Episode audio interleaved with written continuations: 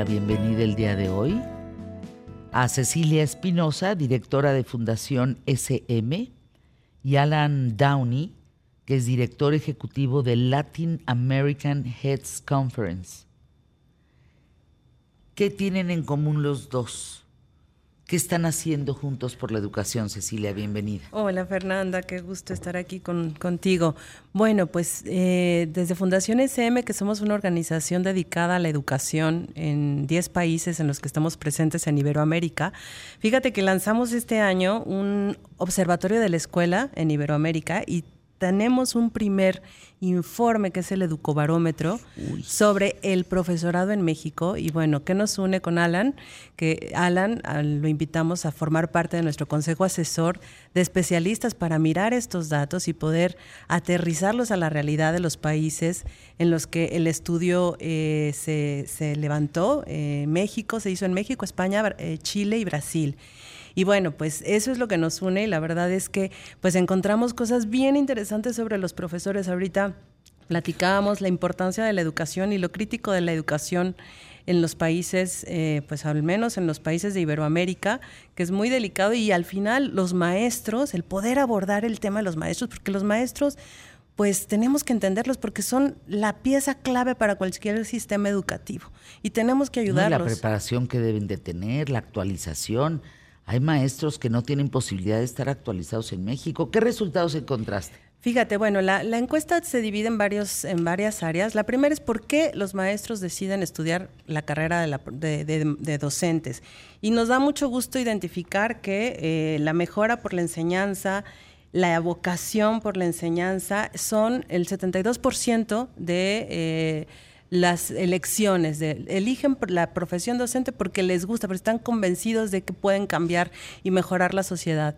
Aquí tenemos una crisis de docentes en, en las regiones de Iberoamérica, tenemos mucha necesidad de docentes, cada vez hay menos personas que quieren estudiar la profesión, pero al menos quienes estudian esta profesión lo hacen por vocación y por gusto y por convicción de que es la educación esa posibilidad de cambiar y transformar nuestras sociedades. Ese es un primer dato bien interesante. Otro es eh, cómo pueden los maestros mejorar profesionalmente. En su desarrollo profesional, lo que nos dicen es que ellos necesitan formación, necesitan formación y actualización. En un sistema como el que tenemos en México, donde ya sabes que las reformas educativas van y vienen y los maestros necesitan estar formados, actualizados, y en un 58% dicen que necesitan formación y también un 42% dice que necesitan mejores salarios es que ganan aproximadamente 7 mil pesos al mes, ¿no? O Por ahí va. Está entre promedio. promedio 7 mil, a los que más unos 12 mil pesos, sí. Fíjate, en el que más 12 mil, pero estás hablando que secundaria tienes, eh, pues sí, fíjate, en Chiapas los mejores salarios son los de maestros de primaria, 11 mil 100 pesos. Luego le sigue Campeche, 10 mil 500 y Tabasco, 10 mil 400 pero en promedio 26 horas trabajando a la semana son 7.600 pesos. Es muy bajo. ¿Cuál es el salario en Estados Unidos, Alan? ¿Sabes? Yo no tengo la menor idea, pero definitivamente es mayor. Mucho mayor, claro. Sí, mucho mayor. Tú como director ejecutivo de Latin American Heads Conference, eh, ¿qué aprendiste de este resultado, de estos estudios en, eh, en conjunto con Fundación SM? Pues mira, había algunas cosas que fueron sorprendentes y otras cosas que no. ¿no? Este, lo interesante era la comparación entre diferentes países, Chile, Brasil, México y España, ¿no? Y en algunos aspectos vimos, este, sí, diferencias importantes y cosas que nos sorprendieron aquí en México como dice Cecilia, ¿Cómo cuáles? las razones por las cuales los maestros entran a la profesión son muy nobles, ¿no?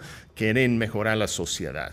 Si esto lo van a lograr a través de la educación, eso es otra cosa, pero eso es por lo menos su motivación. Pero había otra pregunta que decía, si tú tuvieras la oportunidad de cambiar a otra chamba, a otro trabajo, este, que no fuera la docencia, ¿lo tomarías? Y la mayoría dijeron que no. Dice, ah, a, ¿eh? pesar del salario, a pesar de la falta de capacitación, a, pesar de las tareas administrativas, la carga de, trabajo que tienen burocrático, siguen muchos ilusionados con, su carrera. Y, esto yo creo que para mucha gente va a ser una sorpresa. Para mí no tanto porque yo tengo el privilegio de haber trabajado en muchos estados de la República Mexicana con maestros del sistema público, con este, capacitación en el área de matemáticas durante los últimos 10 años.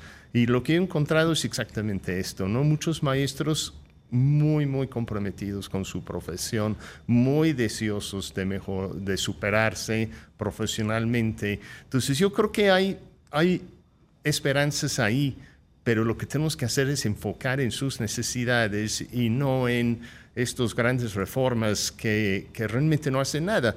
Y tú mencionaste eh, hace unos minutos las pruebas de PISA en todo el mundo, pero en todo el mundo, no solo en México los resultados están yendo para abajo. Entonces, la única conclusión que yo puedo llegar es que hay que dejar de meterse tanto los gobiernos, los políticos y dejar que los que saben de educación se dedican a esto.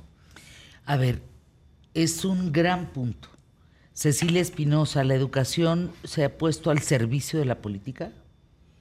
Es un tema bien delicado porque al final, o sea, las reformas educativas vienen cada sexenio, viene cada sexenio a querer cambiar, a inventar el hilo negro y hay un desconocimiento total de lo que se hizo, no hay una continuidad y por supuesto que esto impacta muchísimo a lo que ocurre en las aulas. Al final, los maestros tienen que resolver con lo que tienen y como pueden y esa es su realidad.